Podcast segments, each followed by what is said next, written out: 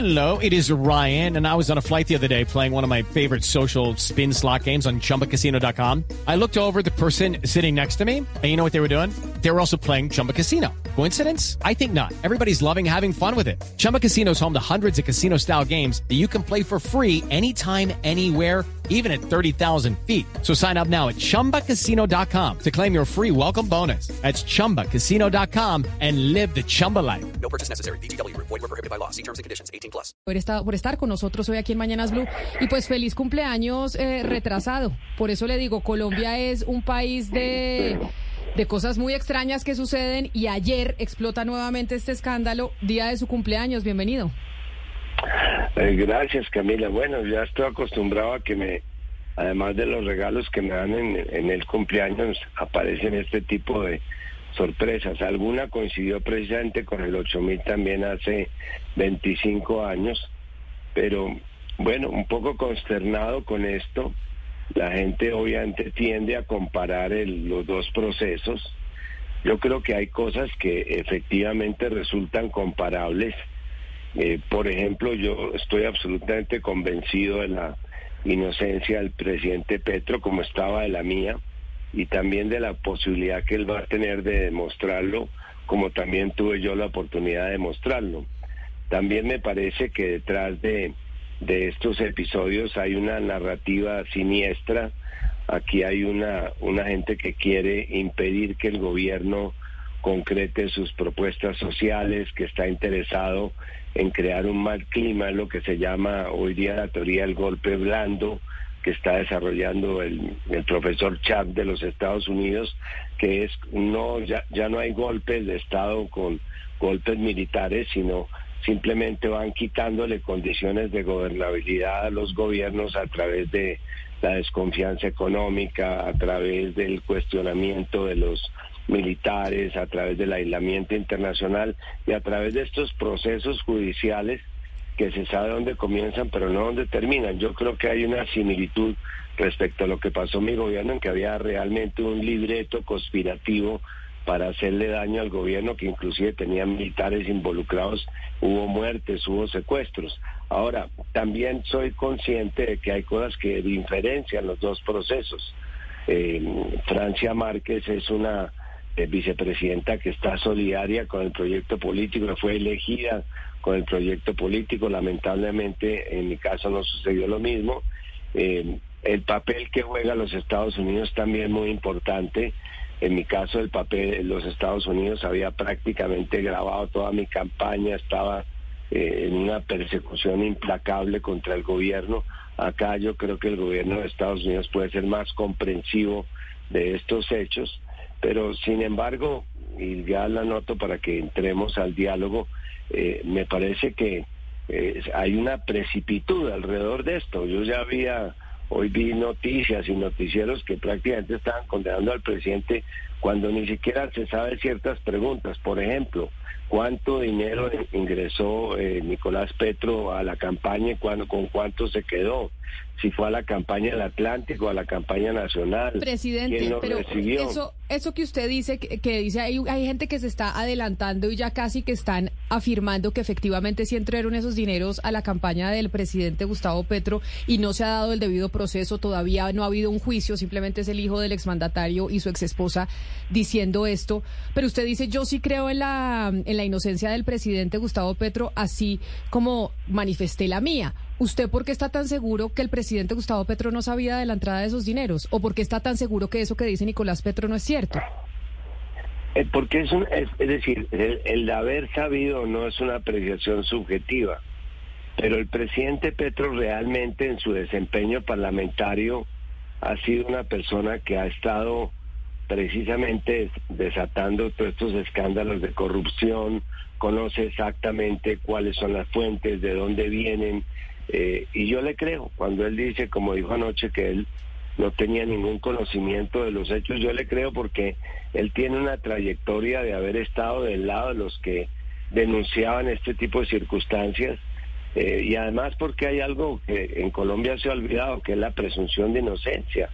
La gente es inocente hasta que no se le demuestre lo contrario. Yo estoy seguro que el presidente Petro, como lo hice yo, va a demostrar su inocencia en Claro, estos hechos. hay una, hay, hay una cosa distinta al caso del, eh, del proceso yo- de 8000 cuando usted estaba en el gobierno, es que aquí estamos hablando de la familia.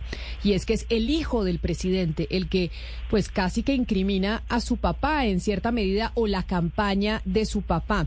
Usted habla del golpe blando y el presidente Gustavo Petro viene hablando también del golpe blando desde hace bastante tiempo. ¿Cómo se puede hablar de un golpe blando cuando es el propio hijo el que está dando las declaraciones? Bueno, es que el hecho de que sea el hijo tampoco le da al hijo la posibilidad de incriminar al papá, como si se tratara de cualquier persona natural. Yo creo que el hecho de que sea el hijo no es para creerle absolutamente todo lo que diga. La justicia tiene que probar que lo que dice está comprobado, que hay mala fe de la otra parte, en, fin, es que ya hicimos el proceso, ya parece que el presidente lo hubieran juzgado y que no tiene no tiene remedio. Y es que eso es lo que me preocupa. Esto es lo que llaman los casos de lawfare en América Latina, que son la politización de la justicia. Entonces trasladan un debate político rápidamente a un escenario judicial y entonces ahora vamos a comenzar a escuchar cosa que puede ser muy llamativa para la, los medios de comunicación porque de todas maneras es como una especie de novela vamos a comenzar a escuchar delaciones, anónimos, filtraciones de la fiscalía, y entonces el país se va a montar sobre otro proceso. Cuando ayer, por ejemplo, se, se hizo un cese al fuego que le va a permitir a mucha gente salvar casi que sus vidas durante seis meses entre el ELN y el gobierno, los medios no destacaron eso. De, de los noticieros que yo vi, ninguno ni siquiera hizo una alusión al hecho. Entonces ahí de lo que se trata es de cambiar el eje de la atención para que temas que le interesan al país como la paz o las reformas sociales no se tengan en cuenta. Expresidente Samper, bueno, primero tengo que decirle que aquí hemos eh, cubrimos ampliamente no solo el cese al fuego, sino el, el inicio del comité de participación de la de la sociedad civil. Eh, pero, pero bueno, vamos a- al, al tema para el que lo llamamos.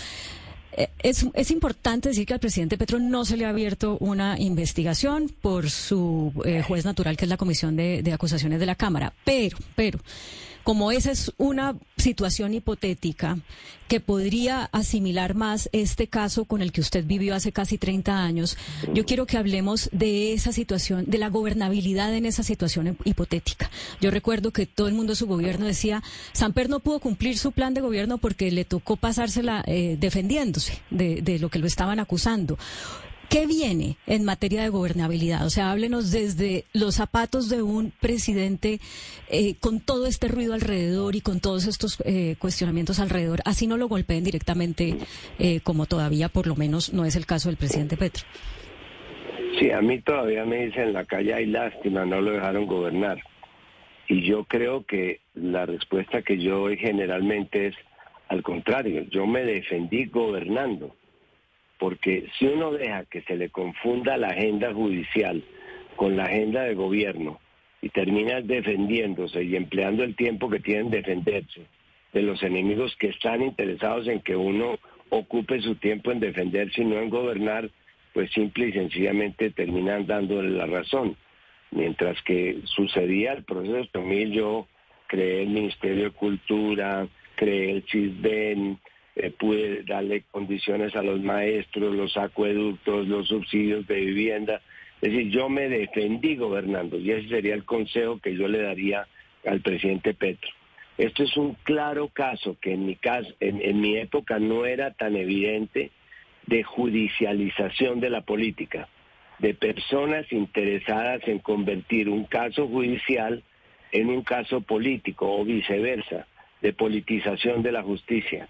No podemos caer en eso, por eso a mí me parece que la propuesta que está comenzando a estudiar el pacto histórico para que se abra una especie de megacaso alrededor de la corrupción y de los casos de corrupción en todas las campañas presidenciales de los últimos años, incluida la mía, si quieren volverla a revisar, eh, sería una salida para que el país no siga en esta situación en que cada vez que aparece un episodio, una evidencia, cualquier cosa, se arma un escándalo que afecta a la gobernabilidad. Y yo espero que esto no afecte la gobernabilidad de Gustavo Petro como no afectó la gobernabilidad de Lula o no afectó la gobernabilidad de Correa en su momento, porque eso es un caso que además siempre está concentrado en sectores progresistas.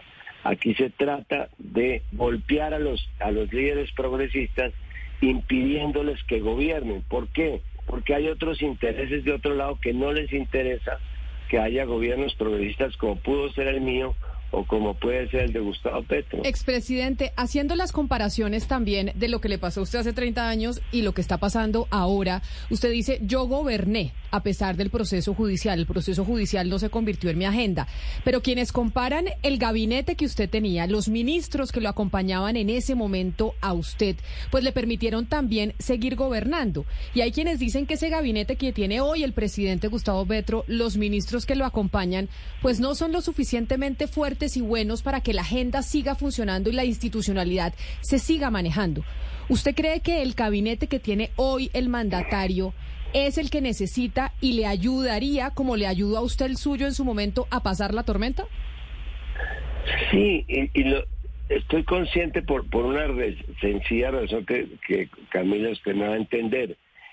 Es verdad que la gente que está llegando al gabinete de Petro no es una gente conocida pero es que los que ganaron eran una gente que nunca había tenido la posibilidad de gobernar, que llevaba 200 años sin gobernar. Entonces hay que entender que el hecho de que uno no conozca al nuevo ministro de Minas o a la ministra de Medio Ambiente o al ministro Bonilla, como que uno no lo hubiera conocido antes, no quiere decir que sean malos. Ahora, yo entiendo que eh, hay un proceso que es más demorado que lo que era antes, para que los ministros se ajusten, se apersonen, se empoderen, porque están llegando al gobierno.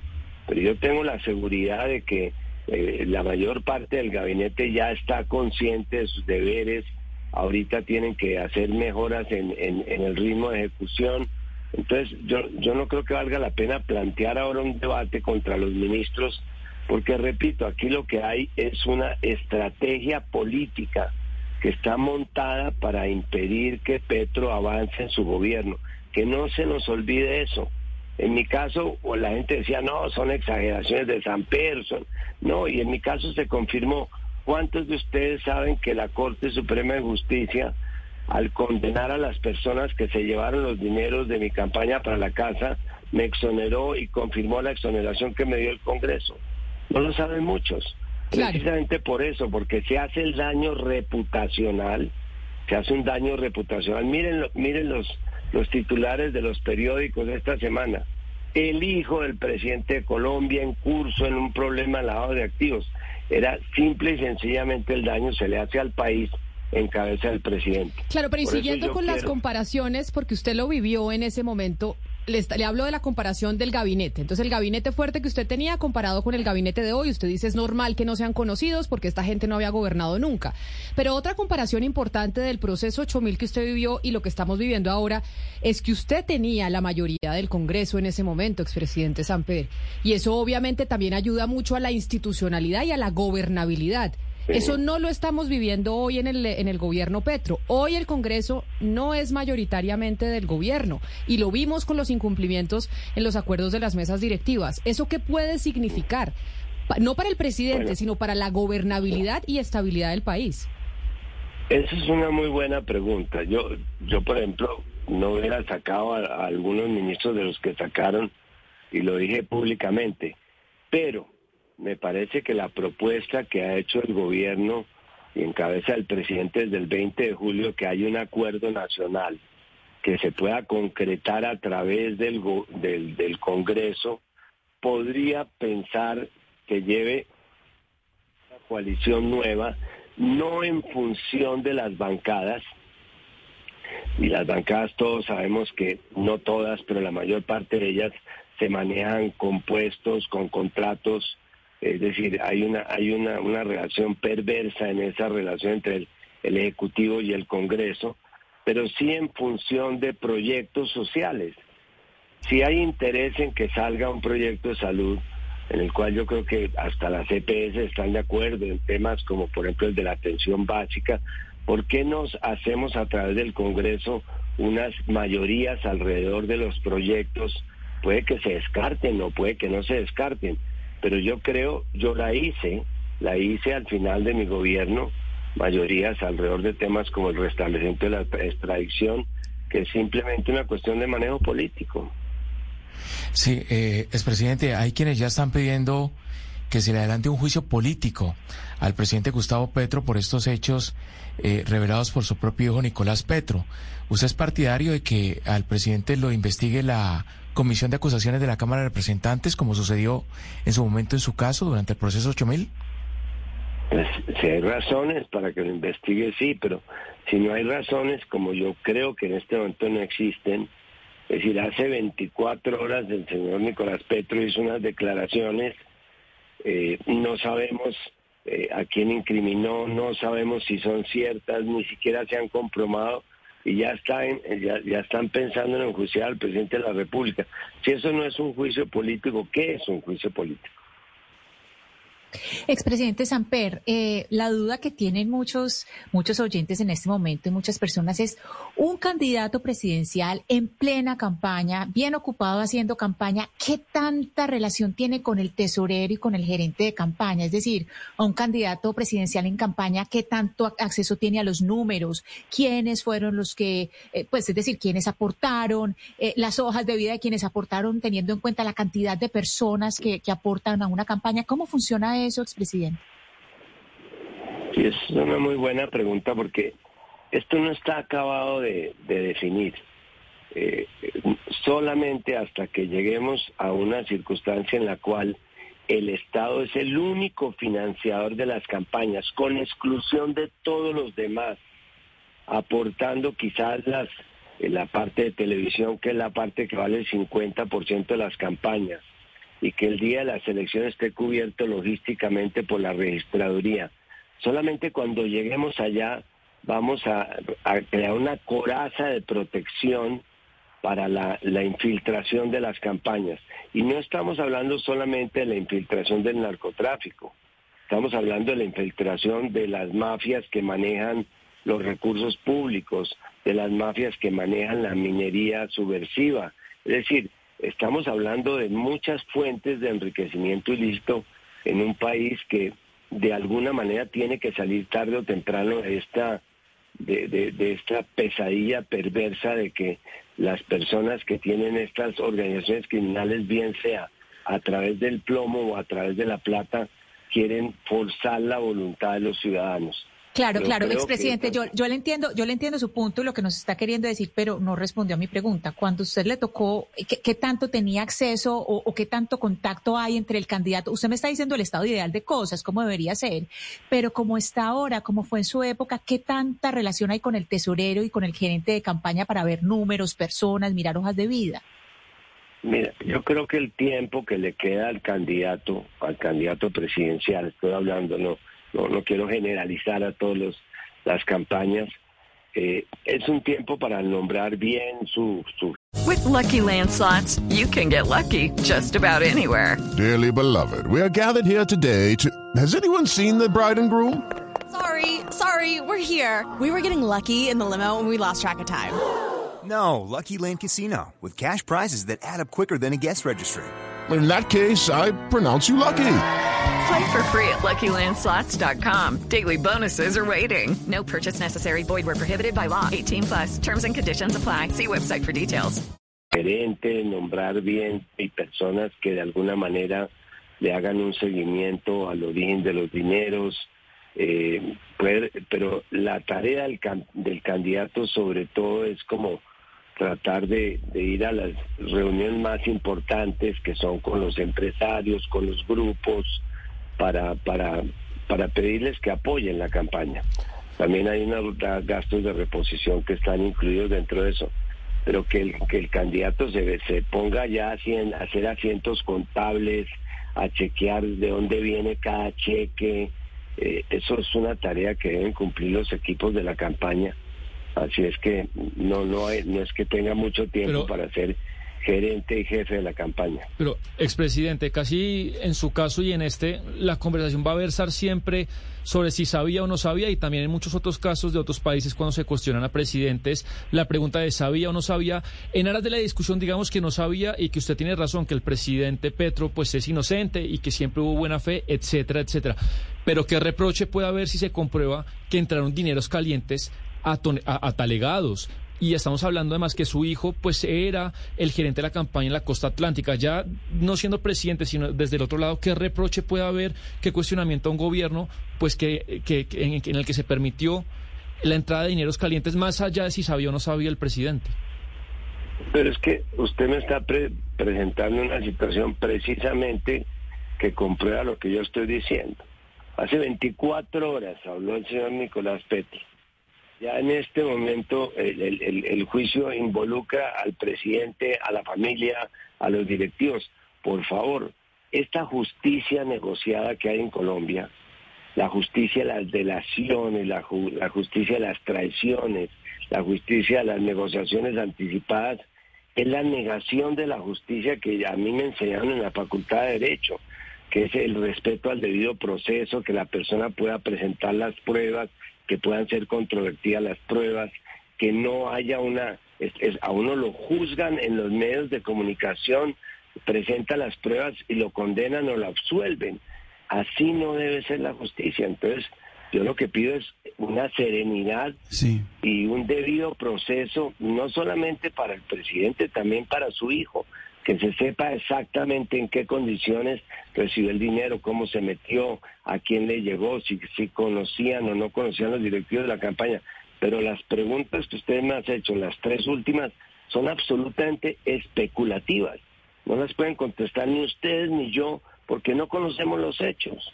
Sí, pero, pero mire, presidente Samper, yo le quiero preguntar a usted por las lecciones que dejó el proceso 8000 que usted, que usted padeció y lo que está pasando ahora en, esta, en, la campaña del, presidente Petro. Colombia es un país que constantemente se está mordiendo la cola, constantemente se está mordiendo la cola. ¿Por qué no aprendieron o no aprendimos como país las lecciones de las campañas? Por ejemplo, ¿por qué no se crearon más filtros para que estos episodios no tengamos que repetirlos constantemente? Más vedurías, no tengo ni idea de si de parte del candidato o crear más vigilancia sobre las campañas, porque es que estamos viviendo otra vez, es presidente Samper, el episodio de dineros que el mismo hijo del presidente Petro está diciendo que parte de esos dineros fueron invertidos en la campaña y cierro las comillas. Entonces, presidente, es presidente Samper, ¿por qué no aprendimos las lecciones? No, yo creo que las lecciones tenemos bien aprendidas. Y es que aquí hay una justicia selectiva.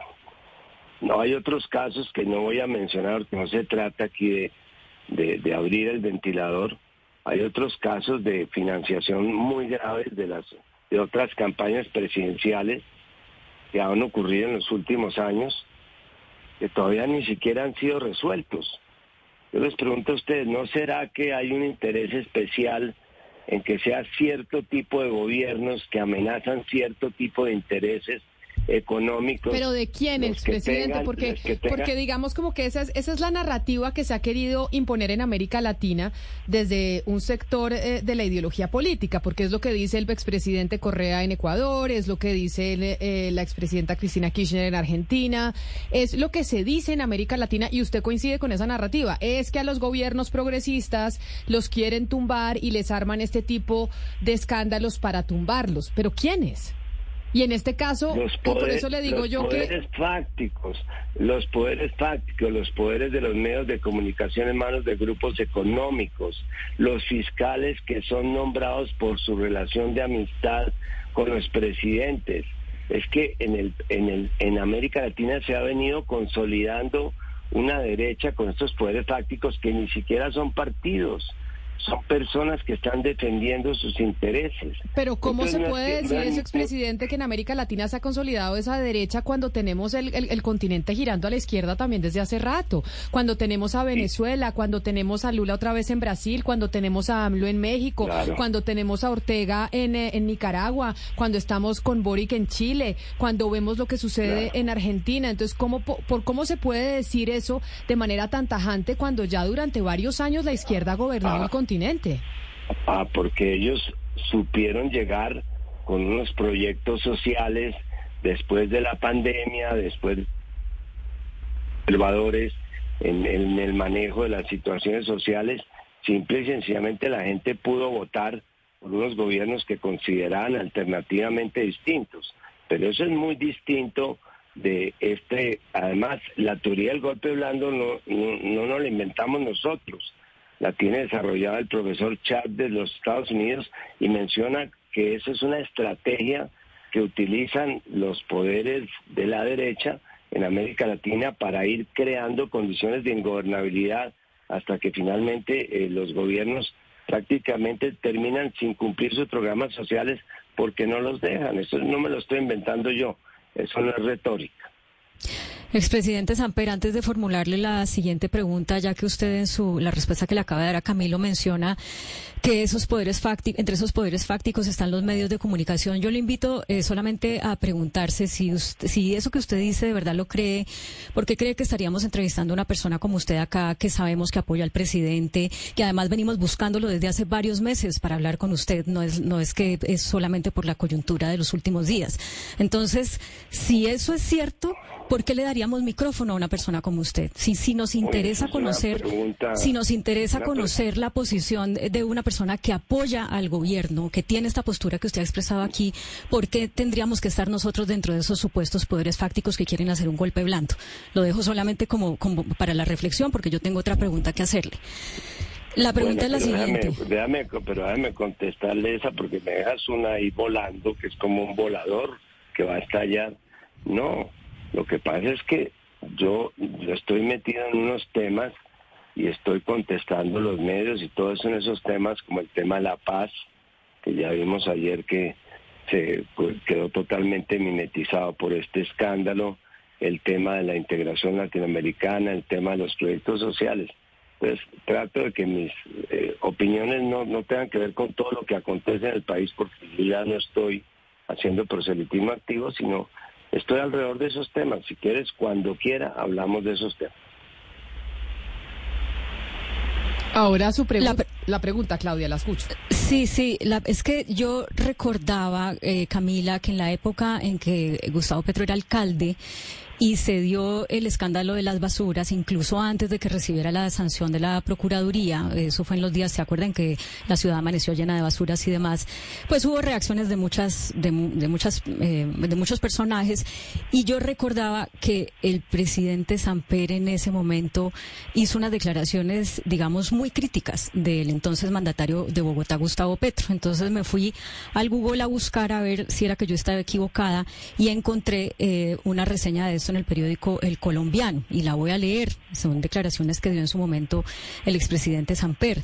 Dijo que estaba consternado por, co- por la manera como se estaba manejando eh, por parte de la administración capitalina el tema de las basuras, que si la cosa seguía como iba, Bogotá iba a terminar como una Calcuta, que cada día se levantaba sobresaltado pensando a qué precipicio nos va a lanzar el alcalde. eh, eh, bueno, eh, y que estaba, y que además eh, habló de la gestión del alcalde Petro como una improvisación en el diseño del nuevo esquema de recolección de basuras en la ciudad. Esto fue en el año 2012. En ese momento Petro no había sido sancionado. A mí me parece que hay un contraste entre esa postura crítica suya, presidente Samper, de hace 13 años, y esta postura eh, que es de, de total apoyo al ahora presidente de la Nación, Gustavo Petro. ¿Qué pasó? ¿Por qué un, como un sea, rasero diferente o sea, para medir usted- dos situaciones? Perdóneme, le termino de formular la pregunta, que yo pienso que es más grave esta, ¿no? Porque lo de las basuras, bueno, puede ser una falta de, una diferencia de criterio en cómo manejar esto, pero esto es- estamos hablando de, de la, de, la, de la posible entrada de dineros irregulares a la campaña, mucho más grave. ¿Por qué ese doble rasero? No, ¿cuál doble rasero? Usted está, usted me está pidiendo que porque yo hice un juicio como bogotano sobre las basuras, en ese momento que hicieron todos los bogotanos y que yo mantengo hoy día, no puedo volver a hablar nada a favor de Petro. Eh, entonces nadie podría volver a hablar nada. Es un poco infantil, perdóneme la, la respuesta, su comparación. Lo estoy apoyando a Gustavo Petro y no he sido petrista, nunca lo he sido, porque estoy de acuerdo que este país necesita una solución en materia de paz y de conflicto, porque estoy de acuerdo que este país necesita unas reformas sociales que se iniciaron en mi gobierno y que veo continuadas con las que se proponen hoy día y porque creo que este país necesita abrirse internacionalmente. Si eso para usted no son argumentos suficientes y quedan totalmente contradichos por la recolección de las basuras en Bogotá, pues lo siento mucho. Pero por eso es- no, es- no hay un cambio de posición. Me está minimizando mi capacidad de opinar sobre temas de Estado que son mucho más importantes, inclusive que estos temas del ingreso, de los dineros que ustedes mismos no saben ni de dónde vienen ni para dónde van. No lo estoy criticando, pero ¿por qué no esperan que las cosas por lo menos se desarrollen para que puedan solicitar y dar opiniones? Bueno, eso que usted eh, considera una comparación infantil, expresidente, pues tiene que ver con dos cosas que en el caso de las basuras a la postre terminó incluso en la Corte Interamericana de Derechos Humanos eh, y que en este caso existe la posibilidad, posibilidad, vuelvo y digo, de que termine siendo eh, investigado el presidente Petro por la Comisión eh, de Acusaciones. Entonces ahí hay una similitud y usted como expresidente en un caso, digamos que reaccionó de una manera eh, crítica, eh, fuerte, y en otro caso está siendo de entrada, eh, digamos, más benévolo en el juicio. Me parece legítimo eh, preguntarle eso. Entonces, eh, pues lamento que a usted le parezca una posición infantil, pero es nuestra labor como medios de comunicación hacerle desarrollo a esto. Imagínese que, que- que nos quedáramos callados No. esperando a que haya decisiones definitivas. Esa es la labor de los medios y yo también le pido que no, que no, que no con, con sus cuestionamientos no estigmatice lo que estamos haciendo porque es nuestra labor. Pero mira, perfecto, pero en lo que tú señalas, eh, al contrario, yo también he estado de acuerdo con el, el concepto del presidente Petro de que se debe respetar el principio de la Corte Interamericana de Derechos Humanos, de que los funcionarios administrativos y de control administrativo no pueden disponer de los derechos políticos de las personas elegidas popularmente. O sea que gracias por traer a cuento eso. Eh, el tema de la basura es simplemente para decirte que, si tú comparas los trinos que alguien expidió hace algunos años con lo que uno está pensando hoy día, seguramente no coinciden, pero eso no es un pecado. Eso no es un pecado. Pero realmente coincido en otros temas de fondo, ahora, repito, y también discrepo otros temas de fondo. Pero eso creo que es un derecho que tengo como, como expresidente y como simple ciudadano. Expresidente, Eh, eh, agradeciéndole. perdón un minutico antes de que me manden la pregunta que ya ha convenido. No, ya sé, yo sé que ya se va, sé que ya se va porque se va a celebrar su cumpleaños de fin de semana y por eso quiero hacerle la última pregunta. Y tiene que ver con las comparaciones que hemos tratado de hacer de lo que pasó hace 30 años y este año. Y este año. Yo le decía la diferencia del gabinete, la diferencia del Congreso de la República, la diferencia, pues que aquí estamos hablando del hijo del presidente Gustavo Petro, pero hay otra diferencia que me parece casi más importante que todas. Y es que en Colombia había un tabú sobre la estabilidad presidencial. En Colombia el presidente no se podía caer. Es algo que nos diferencia de otros países latinoamericanos. Pero pareciera ser que eso puede estar cambiando en Colombia. ¿Usted eh, cree que eso es así? ¿Que ese tabú que teníamos en nuestro país de que el presidente no se puede caer y eso ha defendido la institución presidencial frente a muchos embates como el que usted sufrió, puede estar eh, cambiando ahora en este gobierno del presidente Gustavo Petro? Bueno, primero yo dejo planteada una reflexión retomando algo que creo que quedó en punta y es que yo sí creo que el país debería ser como una especie de, de caso, macro caso sobre todo el tema de la financiación de las campañas presidenciales. Eh, hay muchos casos que no se han acabado de resolver de otras campañas presidenciales eh, que no han sido abordados con la misma transparencia y la misma eficacia que están siendo abordados, que pudo hacer abordado el caso mío o que está siendo abordado este caso. Lo veo simplemente como una consideración. Ahora, yo creo que eh, si alguna cosa le falta al sistema político colombiano es que se puedan solucionar este tipo de, de crisis, que se puedan solucionar sin rupturas institucionales. Con el sistema presidencialista que tenemos hay una crisis de esta y el presidente prácticamente queda crucificado sin poderse mover y sin encontrar salidas democráticas. En una, en una democracia parlamentaria, simplemente si hay unas dificultades que hagan imposible manejar la crisis, el presidente tiene todo el derecho, por ejemplo, de convocar unas elecciones o de pedir, o de pedir un voto de confianza, inclusive plebiscitario. Hay muchas formas de buscar salidas, pero no es que los presidentes ahora sí se puedan caer porque sí, ni mucho menos que podamos legitimar estrategias perversas para debilitar a los expresidentes y quitarles la capacidad de gobernar democráticamente que les dieron, sino que tenemos que buscar unas fórmulas entre las cuales los presidentes puedan apelar a unas salidas democráticas que permitan, sin hacerle daño a las instituciones, salir adelante. Pues expresidente Ernesto Samper, como le decía, para nosotros era muy importante poder hablar con usted por las comparaciones que se están haciendo de la situación que vive hoy el gobierno nacional con lo que vivió usted durante su gobierno. Por eso le agradezco enormemente que haya aceptado estos minutos, le agradezco su generoso tiempo, feliz cumpleaños y pues que disfrute mucho con su familia este fin de semana. Bueno, muchísimas gracias a ustedes también un feliz fin de semana, aunque creo que van a estar más ocupadas o por lo menos en actividades no tan gratas como las mías con los nietos. Es correcto, son las 11 de la mañana, 46 minutos. Vamos a hacer una pausa. Era el expresidente Ernesto Samper, quien hablaba aquí en los micrófonos de Mañanas Blue sobre la situación que enfrenta el gobierno del presidente Gustavo Petro. Hacemos una pausa y regresamos porque vamos a hablar eh, con el Contralor General de la Nación a propósito de una investigación que nosotros revelamos.